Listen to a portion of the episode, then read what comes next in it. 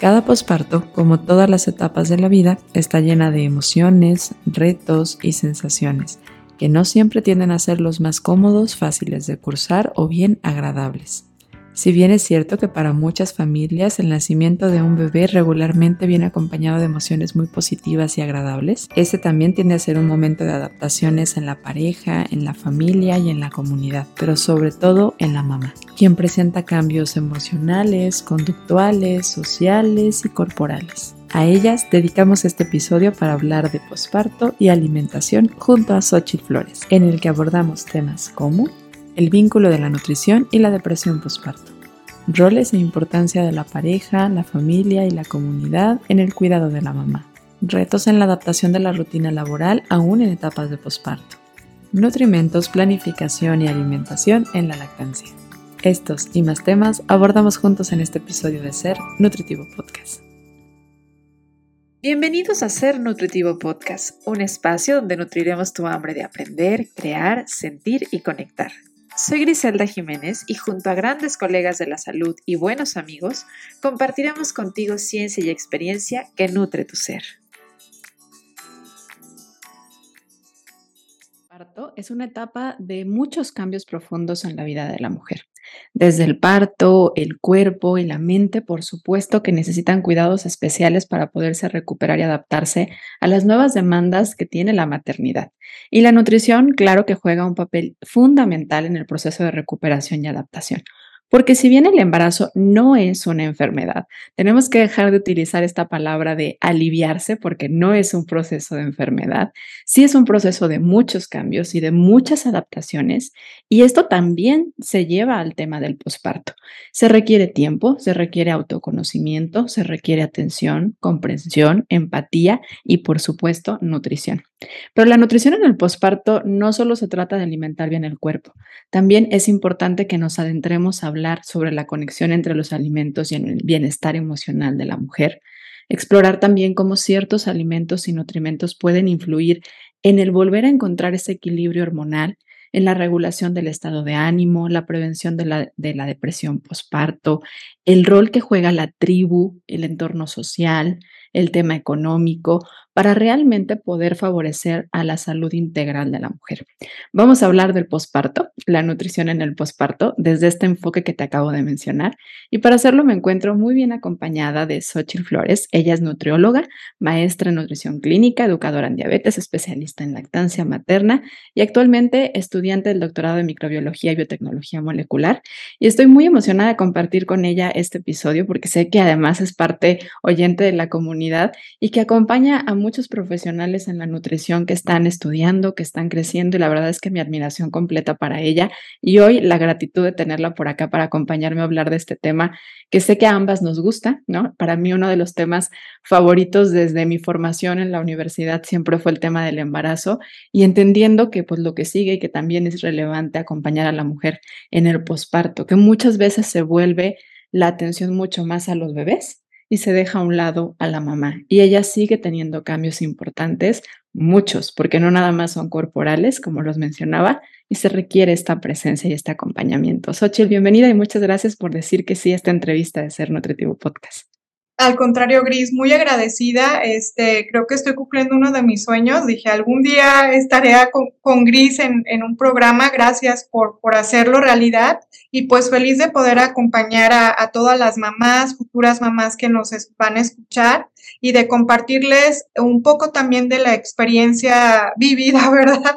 del tema del posparto, porque como tú lo mencionas, no es fácil. Hay cambios muy importantes, sobre todo en la composición del cuerpo de la madre y, las hormonas, ¿no? Estas hormonas y estos cambios del cuerpo que durante nueve meses tuvieron una transformación para dar vida, se prepararon eh, para la lactancia, se prepararon para el crecimiento fetal y que posterior a esto, al nacimiento del bebé, ahora hay una preparación para lograr sí la lactancia, pero también para que todos los órganos de mamá regresen a su lugar este, porque durante el embarazo, pues quizá la mamá vivió una situación de colitis severa, ¿no? Vivió gastritis, vivió vómitos incontrolables por esta eh, pues compresión definitivamente que tiene a nivel abdominal eh, el, ese bebé que está en crecimiento. Entonces, todas en nuestro, nuestro intestino, todas, este, más bien intestino, iba a decir vísceras, bueno, también es, es, es viable decirlo, toman una compresión se tienden a ir hacia la parte de arriba de nuestra, de, pues de, nuestro estómago, de nuestra área del abdomen, y pues eso genera una diversidad de cambios, incluso hasta estreñimiento en la madre. Y ahora, entonces, al, al, tener el nacimiento del bebé, pues mamá sufre diferentes cambios que le van a permitir tratar de volver a la, a la normalidad, si así lo podemos llamar, eh, sobre todo para lograr el peso que ella tenía previo al embarazo. Y pues esto genera muchos cambios eh, a tal grado que, reconocemos que estos cambios implican una posible depresión posparto, que a veces em, me toca con el tema de las mamás a decirme, ¿sabes qué? Todo lo que me estás platicando, pues yo sí lo sufrí y entonces posiblemente sí tuve depresión posparto no lo identifiqué y me culpaba de mil cosas, ¿no? Me culpaba de no saber ser mamá, me culpaba, este, quizá de, no entender la lactancia, de no entender que no era yo la que no producía leche, sino que no era la forma adecuada en cómo yo le estaba ofreciendo. Y, y empieza el tema de culpa, de no sentirnos, este, eh, seguras de lo que estamos haciendo. El posparto además viene cargado de una infinidad de mitos, o sea, los mitos empiezan desde la mamá que la dan de alta en el, hospital posterior a su parto cesárea. Y entonces este mito de que tiene que traer unos algodoncillos en, en, este, en los oídos para, la verdad no, no lo he entendido como tal, pero muchas mamás sugieren que por el tema de que no entre aire, de que debe de salir completamente tapada, este, híjole, a veces hasta con una cobija, porque el mito es que si le pega aire a la mamá, se enfría, pues va a dejar de generar leche materna, ¿no? Eh, que debe de salir sumamente fajada y que luego ya nos damos cuenta que a veces la faja, pues bueno, si es un acompañamiento para eh, el tema, sobre todo de las madres que tuvieron cesárea, pues evitar que ésta empiece a abrirse, pero posterior, a veces la faja pues no es completamente necesario porque el cuerpo regresa a, su, a su forma original sin necesidad de, de, tener esta compresión que aparte pues causa a la mamá pues mucha incomodidad. Eh, entonces ese posparto pues viene con un cambio también tan importante para aquellas mamás primerizas del conocer que hay una pequeña persona que dependerá de ti todo el tiempo, que ayer era diferente porque todavía dormías las ocho horas o las doce horas, pero luego al, ahora despiertas cada dos horas, cada tres horas, y así a veces durante los 40 días en lo que bebé se adapta a estos cambios de horario y a sentirse fuera del útero de mamá. Y, todo eso definitivamente merma la salud de mamá, pero más allá de la salud física es la salud mental. Y es ahí donde eh, entra siempre el acompañamiento del nutriólogo, porque yo, el nutrióloga y nutrióloga, mm, mm, siempre les digo, eh, es importante que como profesionales de la nutrición entendamos que debemos dejar de ser cuadrados, ¿no? Que posiblemente en este posparto, si yo le hago un super dietocálculo a mamá, en donde pues son las 1500 calorías, ¿no? Y mamá tienes que comer tanto y tanto, es imposible, porque a veces en un posparto mamá está sola papá se tiene que ir a trabajar o incluso es madre soltera.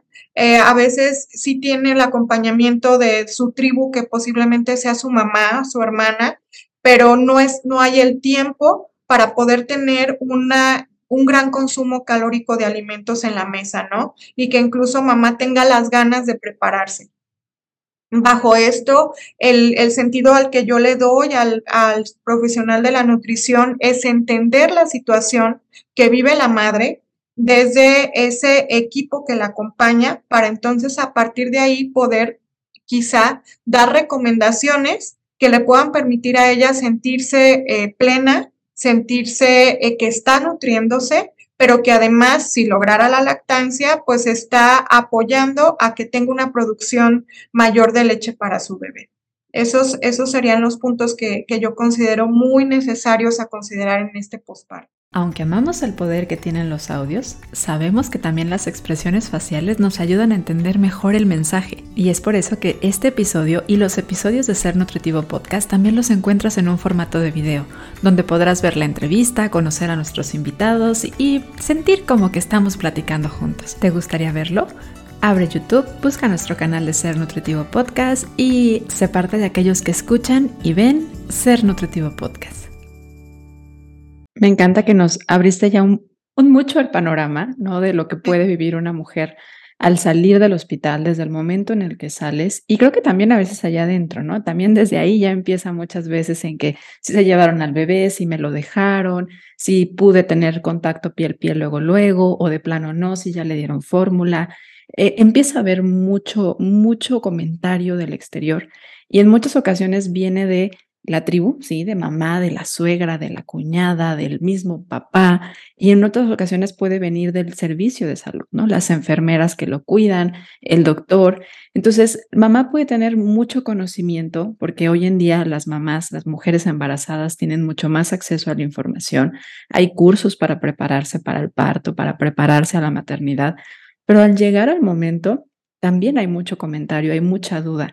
Y muchas de estas, de esta información viene de, de viejos hábitos sociales, de ideas que se tenían culturalmente que hoy ya no tienen respaldo científico y que se van pasando de generación a generación formando un mito y reforzando muchas veces, muchas veces el mito.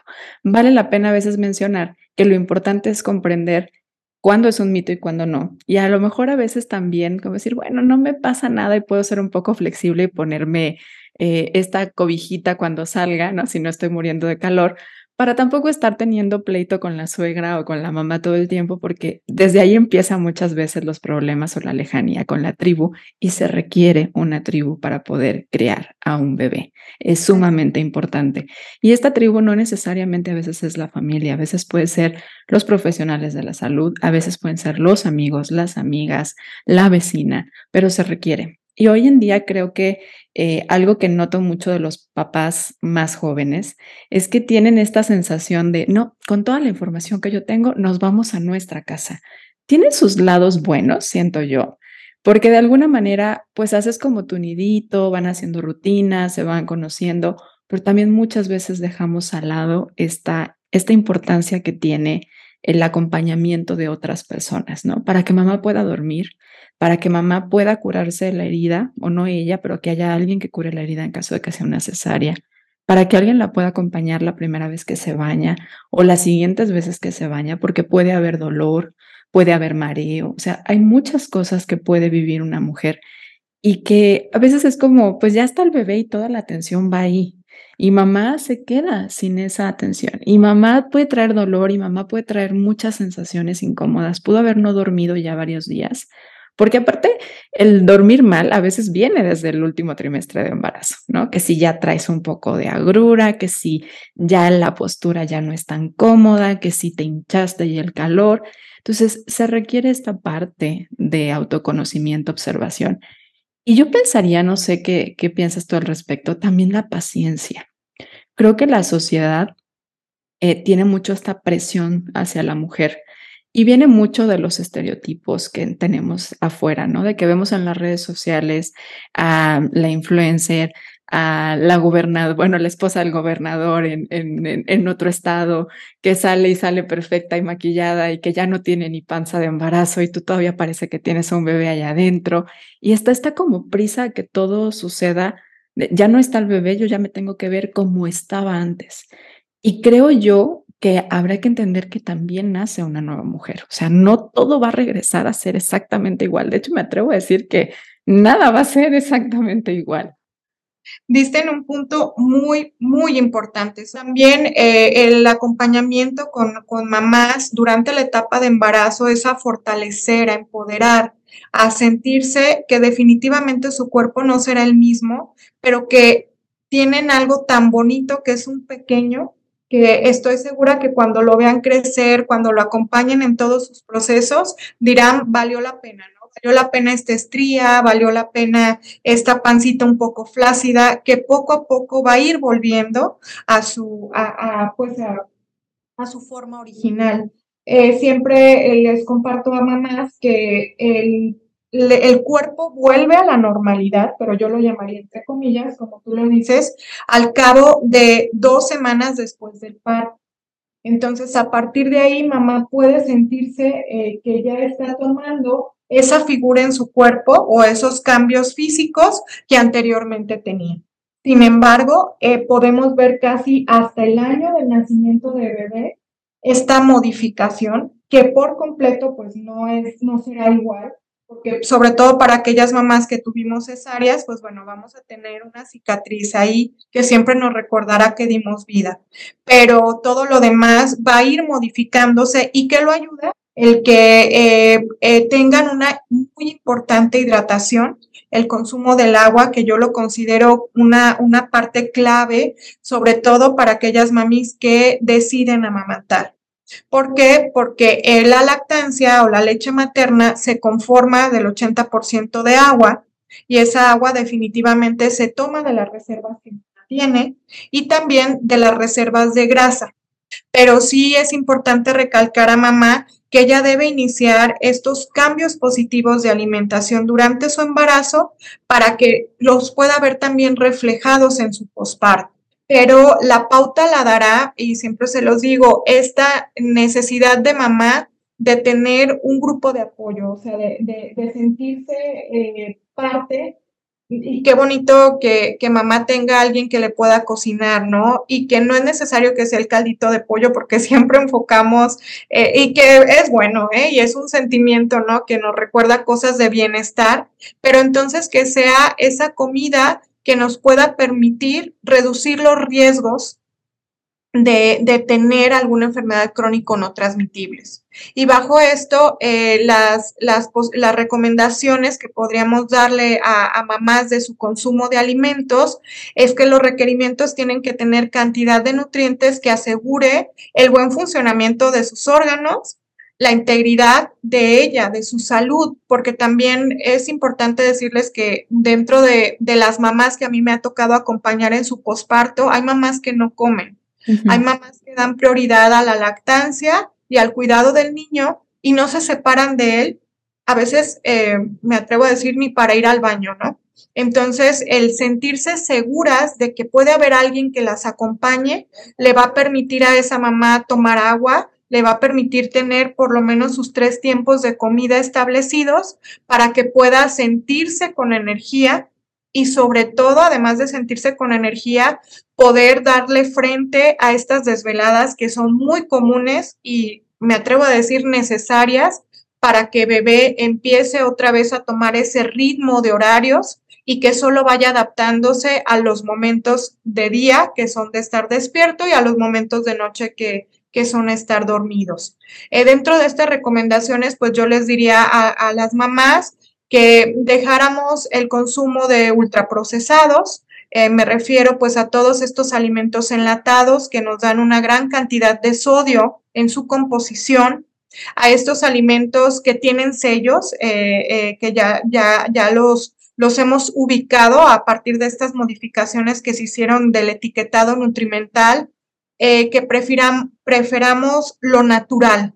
Entonces, lo natural yo me refiero más allá de tener cantidades, que lo natural sería el consumo de una ensalada, el consumo de una, de una, eh, incluso una pasta, pero una pasta que no esté totalmente cocida, que, que siempre mi plato fuerte venga acompañado la mitad de una cantidad de frutas y verduras y la otra mitad, entonces elegir eh, alimentos de origen animal, pero que siempre venga acompañada de, verduras y frutas, que eso nos va a permitir que ella, eh, porque todavía puede haber estreñimiento, todavía puede haber este malestar estomacal, eh, todavía puede haber colitis, entonces el consumo alto en fibra va a beneficiar a que reduzca todas esas esos malestares este, estomacales e intestinales en ella.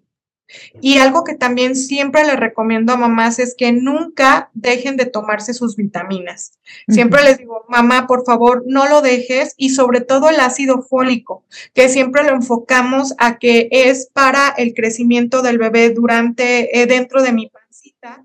Sin embargo, el ácido fólico nos va a permitir reducir el riesgo de una depresión postparto. Y siempre les digo, no está de más incluso hasta el año después del nacimiento de su bebé. No tenemos en este momento investigaciones que nos digan que haya una toxicidad y también que no se asusten porque si siguen tomando vitaminas y minerales, estas no se van a generar una toxicidad en la leche materna cuando el bebé es alimentado. Esas son de, las recomendaciones que, siempre les damos y sobre todo esta parte del consumo de agua las mamás me decían, ay, oye, pero ¿por qué? Qué exagerada, ¿no? Cuando empezábamos en, el tema de sus asesorías nutricionales. Pero les decía, mamá, de verdad, súbete tu botezote de, de un litro o incluso dos litros siempre junto a ti, porque bebé, si estás amamantando, no te va a dar el tiempo de bajar por agua, ¿no? Y luego después en la siguiente consulta me decían, oye, tienes toda la razón, este, justamente mi niño no me permite correr por agua y me llega una sed insaciable, ¿no? De repente es esa, esa sed que, que no se me quita con un solo vaso de agua, entonces necesito tener un bote más grande para poder hidratar. La disponibilidad juega un papel elemental en el que se lo tomen o no, o qué van a tomar, ¿no? Porque a lo mejor podrían eh, algunas sustituir si tienen el acceso a algunos jugos o bebidas ultraprocesadas, esa sensación de sed que efectivamente en el caso de la lactancia aumenta, o sea, no solamente vas a necesitarla, el cuerpo te va a avisar con mayor énfasis que necesitas tomar agua, pero de que tengas en el acceso que tú tengas va a depender mucho el, lo que vas a tomar y si vas a cubrir o no ese requerimiento en el líquido. Así es. Eh, ese, ese es el parte, o sea, cambiar esas conductas eh, que quizá anteriormente teníamos, porque eh, mamá durante el embarazo de repente también tenemos como el tema de antojos y, ese antojo puede ser un refresco súper helado lleno de hielos, ¿no? Sin embargo, el, el ahora el cambiar impacta totalmente en la salud de mamá, en la recuperación que pueda tener en lograr, si entonces eh, vivía con preeclampsia o con diabetes gestacional, pues que pueda permitir que no vuelva a aparecer esa, esas enfermedades crónicas no transmitibles durante este proceso de crianza, porque bueno, definitivamente el no dormir, todos sabemos que puede generar este, algunas manifestaciones de, resistencia a, los niveles, a la insulina o, incrementar los niveles de glucosa sanguíneos. De, o niveles de azúcar, pero entonces si mamá tiene una buena alimentación, notablemente esto eh, puede prevenir ese, ese diagnóstico de, una enfermedad. Sí, me gustaría recapitular un poquito algo que mencionaste referente a los suplementos, que es sostenerlos. O sea, la mayoría de las mujeres durante el embarazo, en México y en muchas partes del mundo, ya hay muchos protocolos y muy clara la parte de la suplementación por parte de la vigilancia médica durante el embarazo. Y ya, ya tienen multivitamínicos, o sea, ya no necesariamente toman todo de manera aislada estos los pueden mantener, aunque digan que sean eh, multivitamínicos para el embarazo, o sea, realmente esto, son aptos para la parte del posparto y es benéfico que sigas tomando muchos de estos, incluso no nada más por el ácido fólico, el calcio también juega un papel importante en esta recuperación. El hierro también juega un papel importante en esta recuperación. Entonces, sí vale la pena el que lo continúes tomando, que es algo que como en muchas ocasiones, mamá iba una vez al mes al ginecólogo durante el periodo de embarazo y después del embarazo a lo mejor va dos, tres veces más y luego ya le dicen, sabes que te veo hasta el próximo año y deja de tomarlos. O sea, ya es como que ya se acabó. Tú tienes que seguirlo tomando, aunque no estés dando lactancia materna, que esto también es importante de mencionar. Ahora, la lactancia juega un papel bien importante, porque tú mencionabas ahorita el no dormir. Y sabemos de muchos beneficios hacia el bebé, pero también la lactancia tiene muchos beneficios hacia la mamá, incluso al no dormir. El hecho de la adaptabilidad que va a tener una mamá que da lactancia a una mamá que da fórmula al no dormir es muy diferente por el mismo efecto de la prolactina. Platícanos un poquito cómo esta puede influir en el hecho de que se dé o no la parte de la depresión posparto y de que mamá se adapte mejor emocionalmente también a estas noches de, de desvelos. De desvelos, ¿verdad? Pues bueno, algo tan interesante es que la leche materna tiene cambios en su composición de acuerdo al tiempo o a la hora en que ofrecemos esta tetada a los bebés. Uno de ellos es en la noche. En la noche hay una mayor secreción eh, de hormonas, específicamente de prolactina, eh, que induce eh, la disminución de, de, que el bebé, mm, no sé, bueno, induce a que el bebé tenga sueño induce a, a, que pueda dormir plenamente. ¿Por qué lo llamo así? Porque luego lo podremos comparar con un sucedáneo de la leche, en donde el bebé queda altamente saciado con, el consumo que le damos de lechita y entonces se puede dormir hasta seis horas durante la noche y, y a veces ahí viene el mito que no, eh, que mi leche no lo alimenta de forma suficiente porque en la noche está despertando casi cada hora o cada dos horas. La diferencia que tendría es que el sueño que el bebé logra cuando es amamantado es un sueño profundo, es un sueño que no le genera ninguna incomodidad porque todos los nutrientes que está recibiendo pues son 100% absorbidos por él.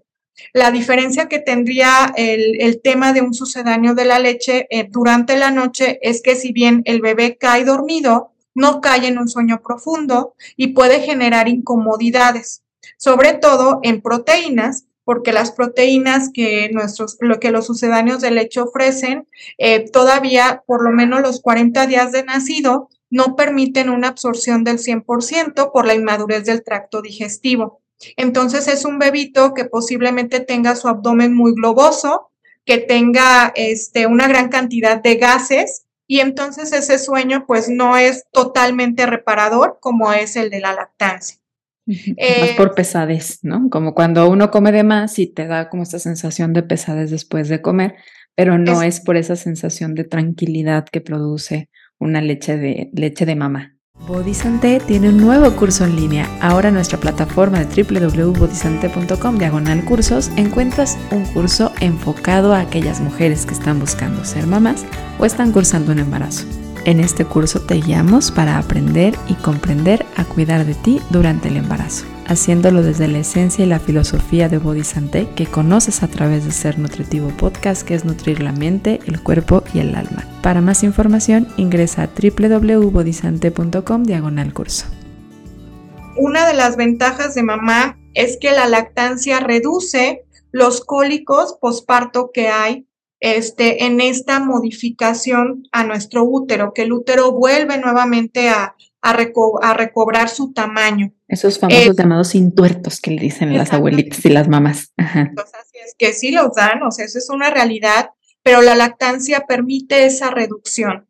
Otro también es el sangrado. El sangrado posparto es menor, pero también es importante eh, tomarlo en cuenta por este tema que hablabas de la suplementación. Justo la recomendación de continuar con el consumo de hierro es por estos sangrados que continuarán. Mamá seguirá con este, pues no le podemos llamar menstruación como tal, sin embargo es similar a eh, que se da incluso posterior a los 40 días. Hay, hay, mamás que les dura un mes, mes y medio, hasta dos meses. Y como hay una pérdida de sangre importante, pues es necesario que mamá se suplemente con hierro para evitar tener anemias. Y en el caso del, del, calcio, notablemente también para que sus huesos sigan fortaleciéndose, porque en la lactancia, en efecto, si hay una pérdida importante de calcio a través de la composición de esta, de esta leche, entonces necesitamos que mamá siga consumiendo estas eh, recomendaciones de suplementos que van a permitir eh, que la función que su cuerpo ofrece extra, que es el amamantar, que es el volver a, tomar esa, esa forma como la tenía anteriormente, pues va a requerir de mayor aporte de vitaminas, de minerales. Y no es porque no esté comiendo bien, sino que sería un extra para evitar que tenga deficiencias. Y, también referente a la prolactina, eh, ¿cómo puede ayudar a la mamá que esté mejor o más estable? Una mujer que no está dando lactancia, que no está embarazada, no duerme y estamos ya irritables. Ahora imagínense esto que se va a prolongar a lo mejor de manera muy marcada 40 días, 60 días y a lo mejor después va viendo mejorías en el sueño del bebé. A lo mejor, porque hay bebés que no, no, no terminan de dormir completa una noche hasta pasado un buen ratito. Y, y, esto, imagínenselo cómo podría llegar a afectar a nivel emocional a una mujer. Pero la prolactina también es un neuroprotector. La prolactina también da estabilidad a nuestro sistema nervioso. Es por eso que una mamá que da lactancia puede tener mayor estabilidad ante esta falta de sueño o descanso y menos ser menos propensa a una depresión postparto. Ahora, ojo, esto no significa que si tú no puedes o decidiste no dar lactancia, tengas el sí o sí el tema con, con una mala tolerancia a, a, no dormir o un aumento importante en las estadísticas o probabilidades de, de, de, depresión postparto, porque hay otras maneras también de trabajarlo, ¿no? El, el que puedan disminuir estos riesgos. Una de ellas es la suplementación de ácido fólico, la otra es periodos de descanso, la otra es actividad física, la otra es la regulación de tus niveles hormonales, la seguridad en el consumo de alimentos. Algo que pasa mucho es que está esta urgencia por regresar al peso anterior, Y se habla, y uno de los beneficios que así se, así te vende la lactancia, digámoslo así, es que te ayuda a disminuir peso. ¿Por qué? Porque hay un gasto energético muy alto, mucho más alto, la demanda energética es mayor que en el mismo tercer trimestre de embarazo. O sea, esta concepción que la gente tenía de que en el embarazo se requiere mucha más energía, hoy sabemos que no es cierto es muy poca las calorías extras que se requieren, incluso en el tercer trimestre, que es cuando más demanda hay. Pero en cambio, en la producción de leche materna sí hay un gasto energético muy alto. Pero en la presión que tienen por regresar a su cuerpo anterior, o como lo dicen, recuperar, que a mí me parece una palabra a veces muy lastimosa, ¿no? Recuperar mi cuerpo como si lo hubiéramos perdido. Eh, está esta idea de hacer dietas restrictivas y muchas veces mal justificadas, porque también algo que veo de repente en algunas mamás es como, es que no puedo comer lácteo porque le cae mal a mi niño. A ver, está la inmadurez que tú hablabas hace ratito del tracto digestivo del bebé, que puede hacer que produzca gases, que puede hacer que le sea difícil tolerar algunos eh, cuando tú consumes ciertos alimentos, pero esto no quiere decir que no tengas que comerlos nunca. Y hay muchas mamás que se quedan en, este, en esta restricción por periodos muy grandes y a veces más como una dieta restrictiva para bajar de peso que realmente por salud del bebé. Entonces, platícanos un poquito de los riesgos de que hagan esto, porque hay una demanda energética importante durante el posparto. Sí, completamente de acuerdo. El posparto es el, el, de mayor demanda energética eh, que necesita o requiere mamá, independientemente amamante o no. estamos hablando de que el consumo calórico puede ascender hasta entre 500 o 1000 calorías extras de su requerimiento normal, o sea, previo a, tener un, pequeño. El caso que mamá haga una dieta restrictiva, va a generar que tenga una hipoglucemia fuerte, porque aparte el cuerpo necesita eh, este, volver, decíamos, ¿no? O sea, ese volver no estaríamos hablando que tengamos una figura de modelo, sino que, que estos órganos que se inflamaron, que esta cantidad de agua que se generó, porque también de repente este, retenemos líquidos, pues otra vez eh, tome el curso regular eh, eh, por el, ese cuerpecito que teníamos, que estamos formando dentro y que generaba estas, eh, estas posibles restricciones a nuestros órganos. bajo esta recomendación es no restringir porque el restringir no va a generar que logremos una pérdida de peso importante.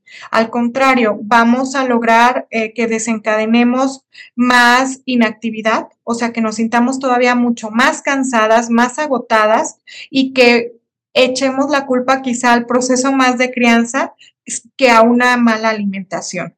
Otra recomendación que hemos identificado eh, ha sido benéfica es el uso de probióticos para las mamás. Estos probióticos pues definitivamente van a recuperar esa flora eh, que ahora ya no se dice flora, una disculpa, microbiota, esa microbiota intestinal que es necesaria que mamá vuelva a, tenerla eh, para que esta, esta absorción de nutrientes vuelva a darse de manera natural y que eso pues permita que se sienta plena. definitivamente en el tema de la lactancia, ¿qué lograría la mamá? Sí, en efecto, reducir los porcentajes de grasa que ella tenía eh, previo quizá incluso al embarazo. Esa es una realidad, es una gran ventaja que tiene amamantar. Otra es reducir el riesgo de cáncer de ovario y de mama que también eh, siempre les digo a las mamás, véanlo bajo esa perspectiva, ¿no? Esa salud que estamos ganando extra, este, por, por el permitirnos conocer que nuestro cuerpo genera el alimento adecuado para mi bebé. Eh, el tema de la lactancia también es importante eh, hablarlo en este momento porque cuando la madre no lleva una alimentación adecuada, hablo de la cantidad calórica necesaria o porciones necesarias para este posparto, si bien la leche no cambia su calidad, hablo de calidad porque sería los mismos porcentajes de azúcares, de proteínas y de grasas que tendrás la composición de la leche, sí cambia la cantidad de producción. Una cantidad incluso puede ser hasta menor. Y eso puede parecerse el que mamá no está llenando al bebé porque no es buena para amamantar. Y al contrario, ahí es entonces donde entra el trabajo del profesional de la nutrición, el poder generar recomendaciones de ejemplos de alimentación que ella puede llevar durante los tres tiempos de comida, incluso haciendo eh, colaciones, podríamos eh, comentarlo así, y que esta cantidad de alimentos le permita esa producción de leche necesaria para el tiempo que el bebé se está pegando.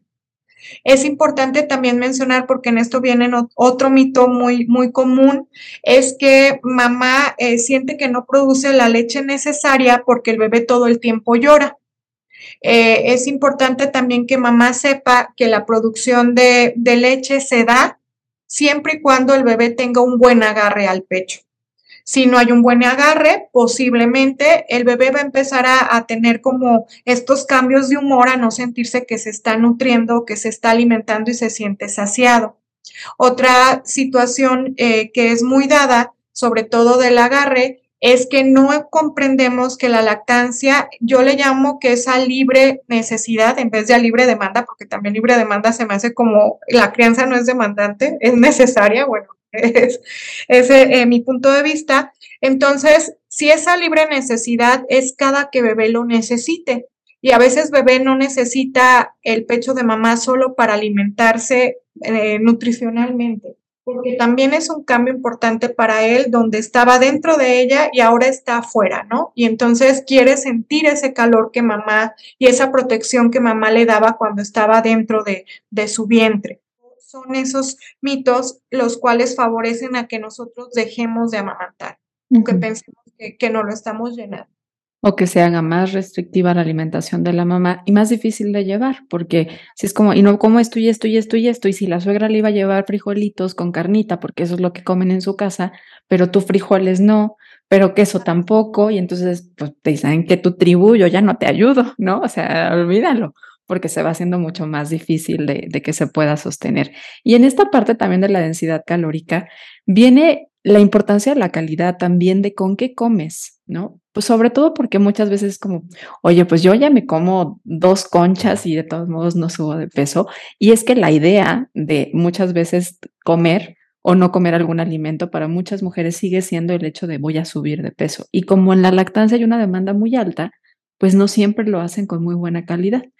¿Y qué pasa en muchas ocasiones? Que cuando empiezan a reducir las tomas los niños o los bebés, o cuando ya no estás dando, pues tú te quedaste con los hábitos anteriores. Entonces hay que aprovecharla también como para poder mejorar nuestra calidad y selección alimentaria. Porque también no es nada más una cuestión de densidad energética, sino con qué te estás nutriendo, ¿no?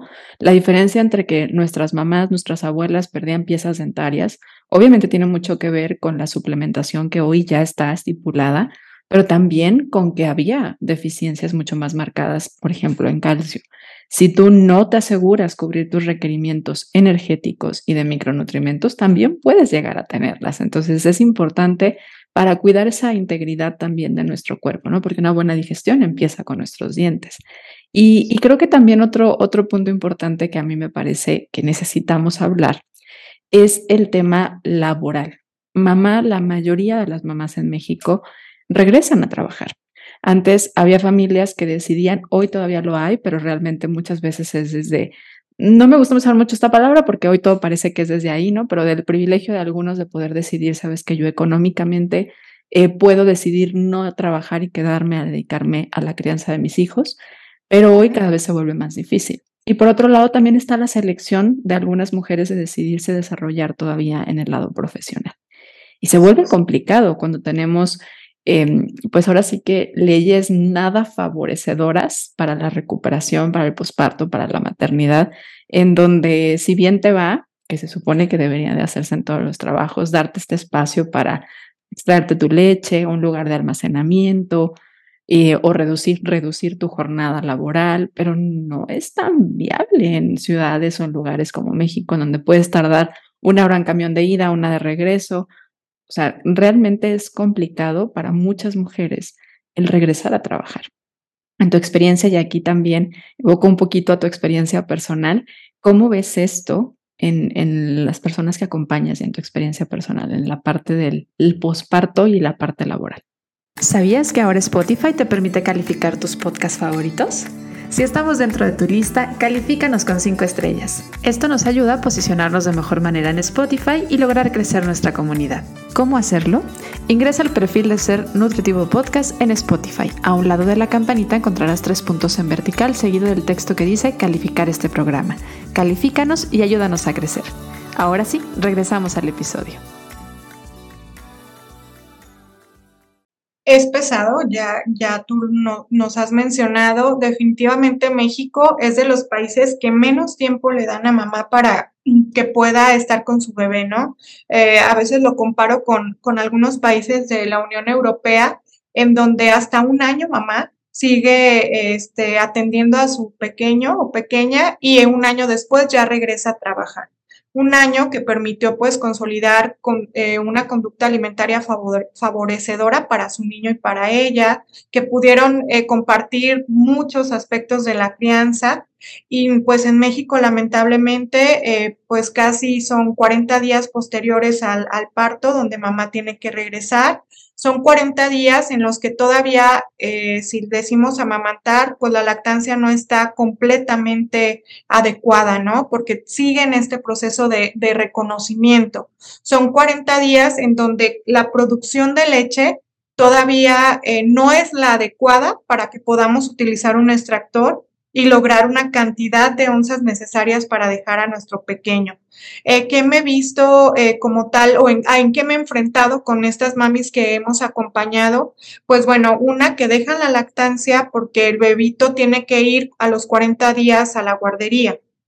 Y en guarderías este, existe todavía este tema de dar una cantidad de onzas totales que mamá tiene que llevar si el niño es amamantado y son una cantidad de onzas que a veces digo, híjole, pues no podemos para empezar contar la lactancia, ¿no? Contar cuántas onzas extraernos, pero además es una cantidad desorbitada, o sea, a veces eran 30 onzas, o sea, está sumamente exagerado.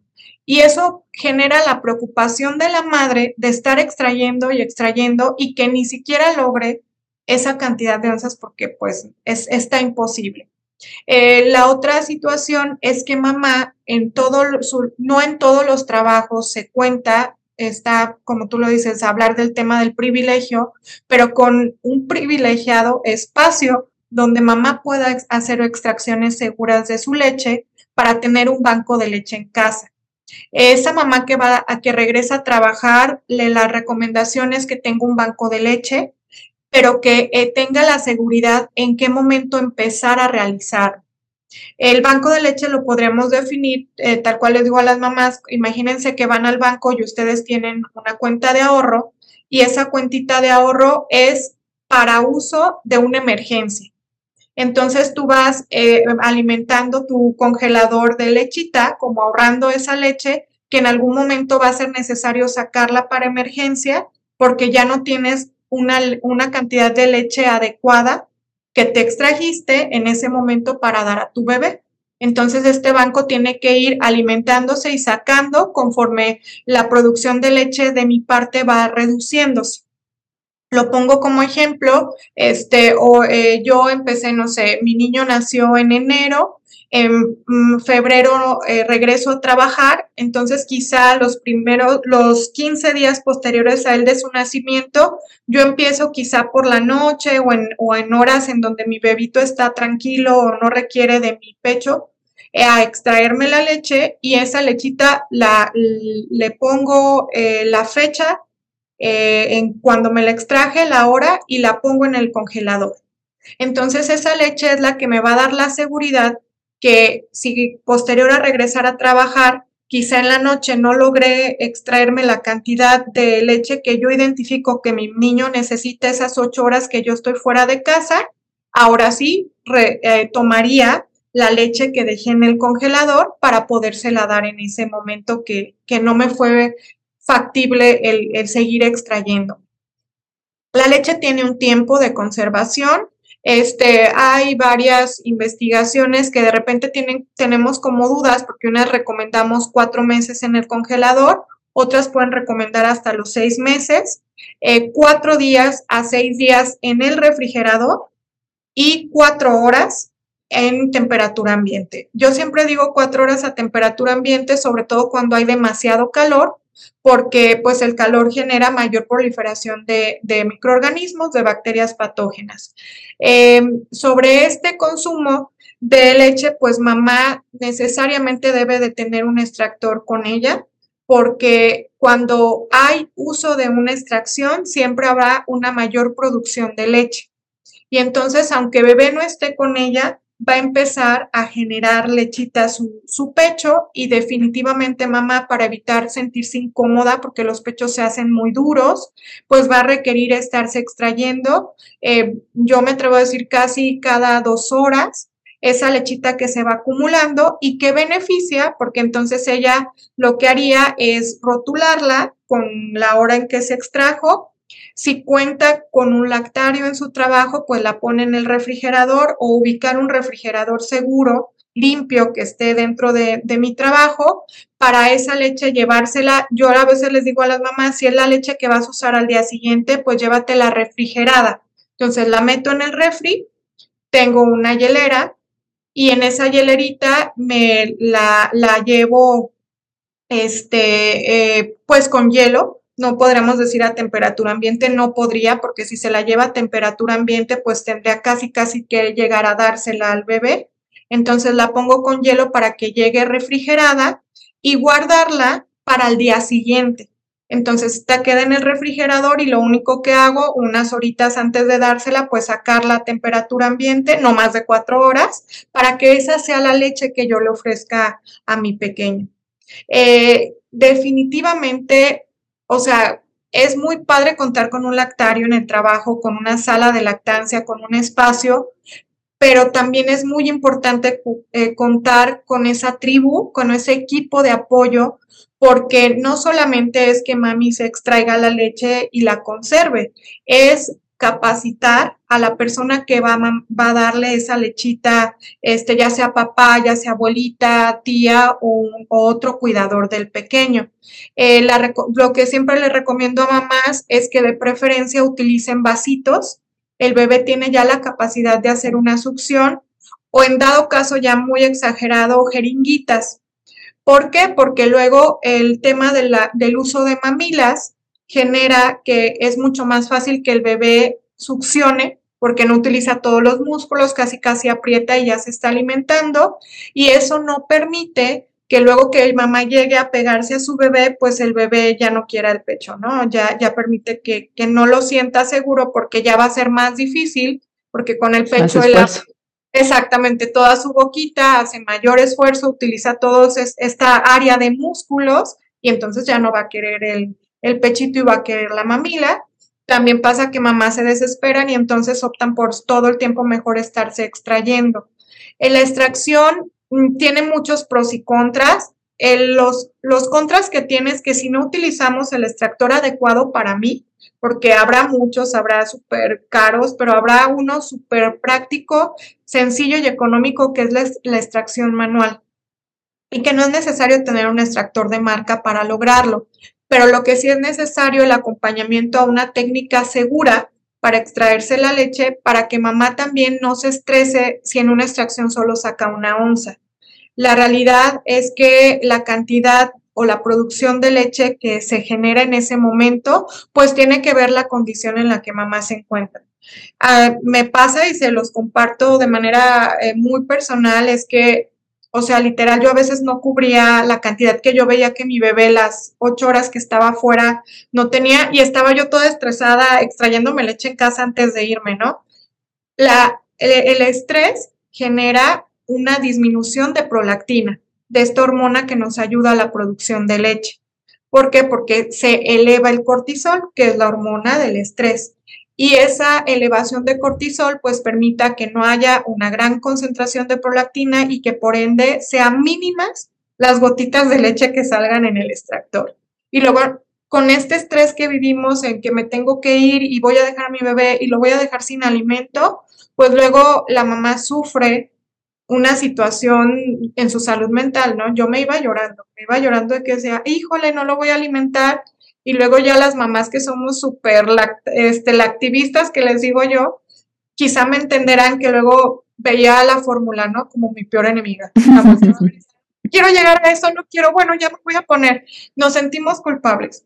Entonces, yo les recomiendo a las mamás que vivan lo más tranquilas posibles su posparto, su lactancia, que si yo nunca le di sucedáneo de leche a, mi, a mis pequeños, pero que si fuera necesario, yo les diría por salud mental, ahí está.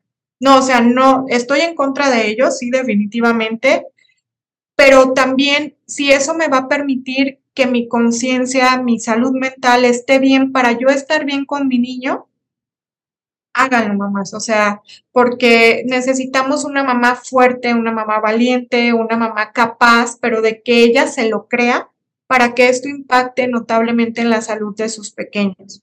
Porque si mamá está estresada, mamá está llorando, está cansada, definitivamente bebé va a estar llorando, va a estar cansado, va a estar estresado y esto va a aumentar incluso que mamá luego tenga problemas hasta con su familia, ¿no? Que tenga problemas con su tribu, con su apoyo.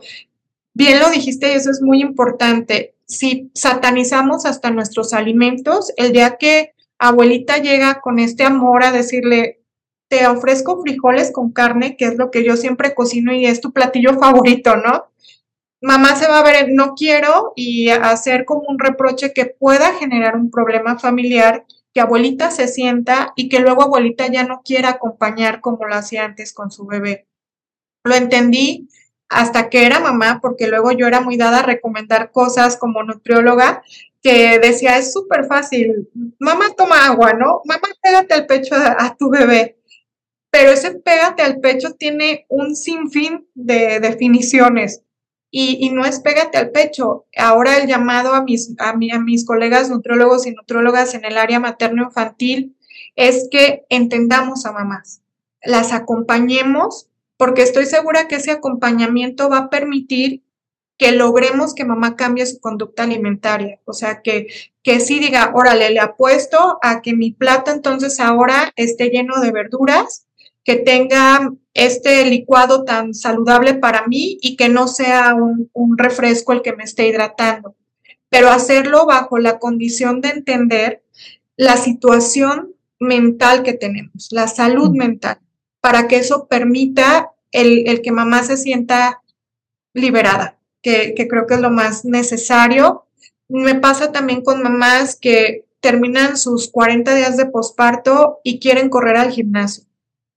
Algo que yo también entendí, yo también quise correr al gimnasio y una mamá me dijo, o sea, una mamá que no tiene nada que ver con la nutrición, oye, yo tengo mi niño que ya tiene dos años y hasta ahorita me di permiso de venir, porque ahorita ni vas a lograr tener tu cuerpo que antes tenías, y tienes que disfrutar a tu pequeño. Entonces, regrésate. No te quiero ver aquí hasta que no te sientas bien. Lo entendí, dije, es verdad. Pero entonces, este tema de las redes sociales, yo les digo, el verdadero influencer en la vida de las personas debemos de ser nosotros mismos este, y los profesionales de salud. O sea, Al final, ellos son los que nos van a guiar para lograr efectivamente que este posparto sea lo más saludable posible, pero que también este posparto nos permite identificar hacia dónde va a ir esa crianza de un ser humano que cuando sea adulto no viva con tantas limitaciones de salud, de alimentos y de, y de sentimientos, como quizá probablemente a nosotros sí nos haya tocado. Sí, esta compasión, ¿no? Tan necesaria, creo yo, en, en este proceso y en todo proceso de cambio y duelo, porque incluso me atrevería a hablar de que hay un proceso de duelo. Hay una parte de ti que se perdió, hay una parte de ti que se muere, hay una parte de ti que abandonas y que es hasta un tanto normal en el proceso de maternar y sobre todo cuando estás maternando un bebé, a alguien tan pequeño que requiere tanta atención tuya. Y se requiere esta parte de compasión, de entender de priorizar de manera a veces distinta las cosas, ¿no? Y, y el permitirte el apoyo social, el apoyo de tal vez la abuelita no lo baña como tú lo bañas, pero lo hace de la mejor manera. Y ese ayuda a esos momentos, esos 10, 15, 20 minutos en donde lo va a bañar, lo va a cambiar, lo va a arrullar, a ti te puede ayudar a que te vayas te sientes en el baño, en el que tomes a lo mejor alguna bebida. Y como profesionales de la salud también ser compasivos y muy empáticos porque tal vez lo que para ti sea como muy práctico, tal vez tú hables de, ay, hacer un licuado, ¿sí? Puede ser muy útil, ¿no? Habrá mamás en donde, y de hecho es importante hablarlo si estás acompañando a una mujer embarazada desde el embarazo en el último trimestre. Oye, ve haciendo tus bolsitas, ve congelando fruta, ve congelando verdura, ve haciendo previas de arroz, de lo que tú acostumbras, porque no vas a tener ese tiempo, ¿no? De cocinarlo. Y a lo mejor dices, no, sí voy a tener, no lo vas a tener, probablemente no, o habrá uno, dos, tres días donde no, ¿sí? Entonces, inténtalo. Pero tal vez para ti lo más práctico es un licuado. Pero resulta que cada que licúa algo, su casa es tan chiquita que el bebé se despierta también tener esa flexibilidad y comprensión de que no todos los entornos son iguales y que a lo mejor lo más práctico para esa mujer va a ser, sí, tener una canasta de frutas en su tocador, en su buró, y como, como sociedad, como estos amigos que luego vamos a conocer al bebé, tal vez, tal vez vale más que le lleves en lugar de una bolsa de pañales, que no es nada malo, o que un jumpercito que a ti te gustó, que va a usar hasta los seis, ocho meses, que le lleves a lo mejor un poco de fruta, una despensa, un poco de algo de lo que le gusta a la mamá, una cremita, algo que la haga sentir cómoda y contenta, que la peines, ¿no? A lo mejor enfocarnos un poquito más en sí atender esas necesidades de mamá durante la etapa del posparto y preguntarle, ¿cómo estás? ¿Cómo te sientes? Y no toda la atención al bebé. Claro que como seres humanos nos encantan los bebés, es natural, que es más, hasta el que no le gustan, pues cuando los ves es como una criatura interesante, ¿no? Algo producen, pero también esa mamá necesita atención, está viviendo un duelo. Y si tú como mamá estás padeciendo momentos de más tristeza, de sensación, permítete sentirlo. Si se prolonga, si estás viendo que esto no te está permitiendo funcionar, pide ayuda. Y definitivamente platícalo con tu profesional de la salud, tu ginecólogo. Si no lo valida, porque también pasa que luego hay ginecólogos, no todos, por supuesto que cada vez hay más sensibles, platícalo con otros profesionales. Y si te lo cuentan a ti, que eres abuelita, amigo, tío, primo, no le digas, ay, échale ganas, mira qué chulada, mira un bebé, pero mira lo que hiciste. No se siente bien, ¿sí? Por más positiva que, que sea tu intención de mencionarlo, ayúdale de otra manera. Creo que eso es algo que necesitamos sensibilizarnos en relación a la depresión postparto. ¿Existe? Es más común de lo que nos imaginamos. Se requiere una tribu para criar a un niño y necesitamos compasión interna y externa, básica, indispensable, así como estos nutrimentos y todo este conocimiento que hoy nos compartes. Este también es importante. Cerca de llegar al final de este episodio. Gracias por llegar hasta acá. Cuéntanos, ¿te está quedando alguna duda de este tema? Ahora podrás hacérnosla llegar a través de la cajita de preguntas que colocaremos el domingo después del lanzamiento de este episodio. Ahí estaremos contestando a través de las redes sociales, nuestro invitado y yo, las preguntas que nos dejes. Por lo pronto, regresamos al episodio. Sí, y algo también, eh, otro punto importante que, comentas es que recuerden que hablando ya de la alimentación de mamá, pues debe de ser individual. O sea, aunque cada mamá quizá tuvo similar el tema del nacimiento del bebé que pudo ser parto cesárea, es importante que entendamos que aún así la mamá requiere que se individualicen las recomendaciones eh, nutricionales que, hacemos. Por eso eh, me atrevo a, además de decirles, bueno, quizás sí eh, incrementar la, la fibra, seguir suplementándose, tomar agua, el que sí o sí visiten a un profesional de la nutrición definitivamente porque es quien dará la pauta a cómo ir incrementando la cantidad de alimentos de acuerdo a estas necesidades energéticas, sobre todo si amamantan, y cómo puede ir entonces después disminuyendo estas cantidades energéticas hasta llegar al aporte de, energía o de calorías que requiere mamá sin este periodo de posparto.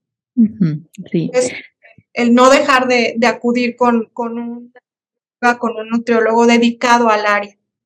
Sensible al área, porque habrá algunos que nada más les quieran, ahora vamos a bajar de peso, así como lo subiste. No, pero afortunadamente hay cada vez más profesionales sensibles como Xochitl que están acompañando a educar a estos profesionales de la salud, a estos nutriólogos, y ya salen con más sensibilidad. Ya no los van a poner a bajar de peso nada más cuando vayan en, en la parte del posparto. Xochitl, ¿algo que quieras agregar antes de que entremos a la recta final de este episodio?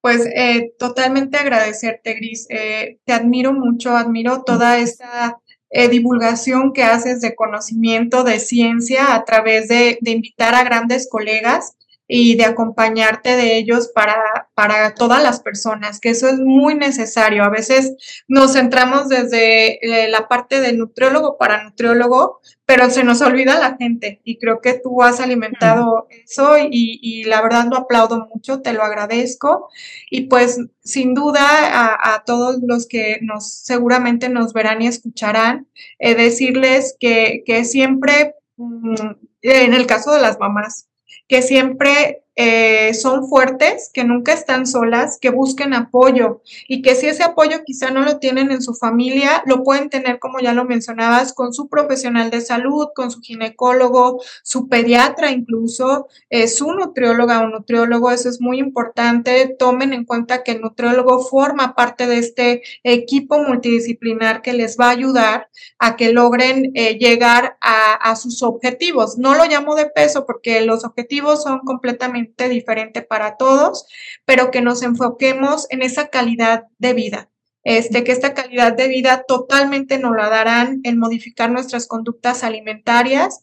Mm, yo les digo a las mamás, es un reset el embarazo, porque hormonalmente incluso si antes teníamos eh, problemas en, el tema hasta de la menstruación, ¿no? Que no llegaba a tiempo, es, este reset les va a permitir que sus hormonas vuelvan a estar tan tranquilas como estaban previo y que entonces eh, es necesario que entonces este reset permita tener una calidad de vida mejor y que empiecen desde cero, desde pasos pequeños, metas pequeñas pero muy necesarias como dejar los refrescos, eh, disminuir el consumo de bebidas azucaradas, de alimentos densamente energéticos, de, de bueno, no, yo no le llamo alimentos, pero bueno, de los industrializados, el, el que se aseguren que que en este momento ya también incluso el país se preocupa por tener guías alimentarias que justo salieron ahora y que están para toda la población, que les van a permitir tener una idea de cómo mejorar su, alimentación, siempre obviamente desde lo que necesitamos, pero también de lo que tenemos. Eh, recordando pues que no todos eh, tendríamos como esta, esta situación de poder comer todos los días pescado, porque a lo mejor no lo es o no nos gusta, pero que definitivamente el nutriólogo o nutrióloga les puede ayudar a acercarse bajo las condiciones que ustedes estén viviendo a esta mejora de, conductas y que les permita un beneficio no solo para mamá, sino para toda, toda la familia, porque luego llega, ya es la lactancia y luego la alimentación complementaria, luego también no se torna en un montón de, dudas de mamá y de, la familia y de mitos. Entonces, eh, este, que nos acompañemos, que sepan que las mamás lo estamos haciendo muy bien y que si no se lo has dicho, pues se los digo en este momento que, que nos escuchan, tienen un poder tan grande que es el de dar vida, de alimentar a esa, a esa pequeñito, pequeñito que nace y además de acompañarlo a ser un ser humano con muchos valores. Entonces lo, lo están logrando. Y si ven ahí al lado a su cría, crecer, estar seguros, dormir tranquilos, lo están haciendo bien, definitivamente. Y como sociedad, cada vez reconocer más la gran labor que hacen las mamás y las familias dentro de la crianza, los papás que también juegan un papel importante. Y mi admiración y cariño, muchas gracias a ti por estar acá. Pero antes de que te vayas, en Ser Nutritivo Podcast creemos que se necesita nutrir la parte física, mental y espiritual. Y no te queremos dejar ir sin que nos compartas esos tres recursos con lo que tú lo haces. ¿Cómo disfrutas nutrir tu cuerpo? Uy, nutrir mi cuerpo, la verdad es que comiendo muchas ensaladas. Les quiero que, que nunca era fan de ellas, pero a partir de la gran cantidad de, de trabajo que tengo, este ha sido la oportunidad de sentirme súper saludable. Aunque bueno, una cosa es la apariencia, pero por dentro de verdad me siento muy, muy contenta. Física, les comparto que todos los días a las 5 de la mañana hago ejercicio de 5 a 6. Busqué esa hora que no tenía nada que hacer, imagínense, a las 5 de la mañana. Y me siento plena, me siento feliz porque eso me ha permitido venir con mucha energía y andar con mucha energía donde quiera que, voy. Y, emocionar. Mi mente, ¿cómo la nutro? La verdad, de muchas maneras, pero la más bonita es que mi mente se nutra viendo a mis pequeños estar felices y estar yo con ellos, con mi familia, con mi esposo, mi hermana, mis papás, ha sido lo más nutritivo para mi mente porque me permiten desconectarme de toda la carga que tengo a veces y, volver a sentirme segura de, de, la gente que tengo de respaldo mío así lo, también leo libros ¿eh? y, veo series, pero ese ha sido lo, lo más pero bonito. bonito. también a veces no hacer tanto, también es una forma de nutrir la mente, dar esas pausas. ¿Y la parte espiritual? La parte espiritual, pues bueno, en este sentido me falta quizá un poco. Este, mi parte espiritual la nutro, este, yendo a lugares en donde me siento segura. Eh, por ejemplo, a mí me gusta mucho ir a, a, la sierra o me gusta ir mucho como al bosque y de esa forma me pongo a rezar. Yo sí soy muy creyente, eso lo, lo hice, antes no lo era tanto, pero a partir de que pues la vida, las circunstancias y Dios me mandaron eh, una, una situación en la familia que ha sido compleja, pero a partir de ahí la fe me ha permitido lograr seguir adelante. Y así es. Firme. y estamos haciendo un libro de la vida en Ser Nutritivo Podcast, pensando que en algún momento los jóvenes se van a encontrar, alguna generación futura por ahí se va a encontrar estos episodios y van a decir, ay, a ver, ¿qué, dijo? ¿Qué dijo Xochitl en esta frase del libro de la vida? ¿Qué pondrías ahí? En mi libro de la vida, pues pondría que cada persona tiene una necesidad diferente para sentirse pleno, que la busquemos eh, busquemos y es válido decir no a las cosas que, que no nos dejan satisfacción. Lo más importante en la vida es sentirnos felices para, estando felices, poder estar feliz en todos lados en donde, donde nos encontremos. Desde ayudar o no ayudar, Así es. hacer, hacer, más grande esa plenitud, ¿no? Compartir esa plenitud. Xochitl, muchas gracias. ¿Dónde te encuentran? Si te siguen en redes sociales, ¿en dónde te pueden encontrar si quieren contactarte? Redes sociales, estoy en Facebook como Xochitl Flores, este, y en Instagram, SoFlores20. Bueno, de esas veces que uno no le sabe las redes, pero trato, trato de estar este, ahí y, si en algún momento requieren de un apoyo, de una consulta, con mucho gusto cuenten conmigo. También eh, suelo de repente recomendar a colegas este, que son ya asesoras en lactancia que tienen mucho tiempo en esta parte o incluso nutriólogos que están en la parte de materno-infantil, porque la idea es ser una red de apoyo para todos los colegas. Entonces, eh, eso tratamos y pues ahí los espero en mis redes sociales. Estaremos compartiéndole las redes sociales de Sochi para que la localicen fácilmente.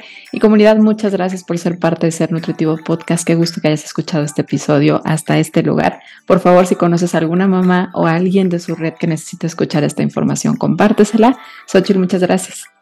Al contrario, gracias a ti, Gris. Nos escuchamos la próxima semana. ¿Tienes algo que compartir en Ser Nutritivo Podcast?